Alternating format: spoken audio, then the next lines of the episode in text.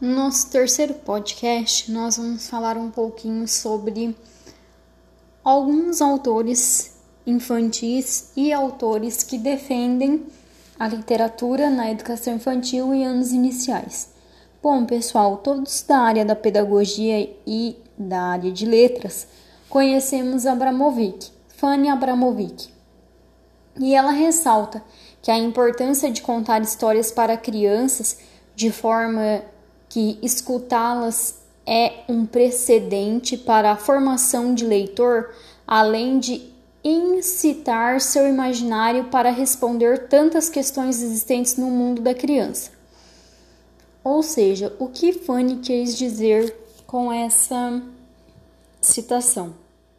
Bom, pessoal, é, a literatura ela nada mais é do que um aliado na educação e na infância da criança, né? É por meio dela que vai começar a surgir o leitor, o leitor adultizado, infantilizado, o leitor que mais para frente ele vai deixar a literatura infantil para começar a ter contato com a literatura adultizada.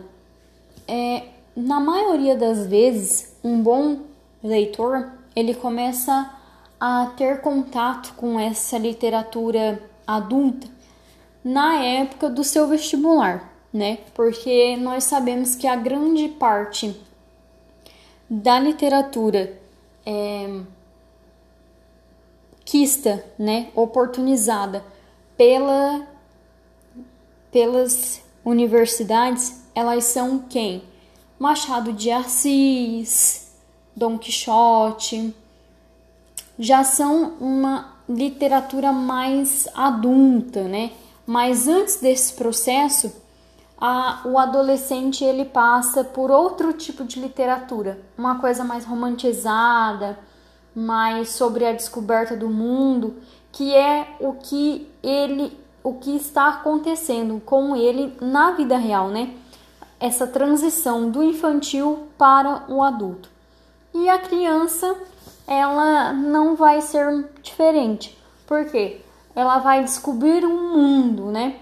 ela vai ter o primeiro contato dela com o ambiente fora do ambiente familiar. Ou seja, o professor ele pode ser um viés, né? Uma forma de se ter contato com a sociedade. E o professor através da leitura ele pode estipular essa sociedade, né? Deixar de ser aquela sociedade professores, colegas e família para ser o professor, colega, família e, por exemplo, você pode levar a, através da literatura, você pode levar a criança a diversos lugares, né? Se você tiver, por exemplo, retratando para a criança uma Paris de 1980, a criança ela vai entender o que foi a cidade de na, de Paris na década de 80. Se você contar para essa criança a história da Chapeuzinho Vermelho, ela vai imaginar na cabeça o que? O lobo, a vovó, a Chapeuzinho Vermelho, os doces, a cesta, né?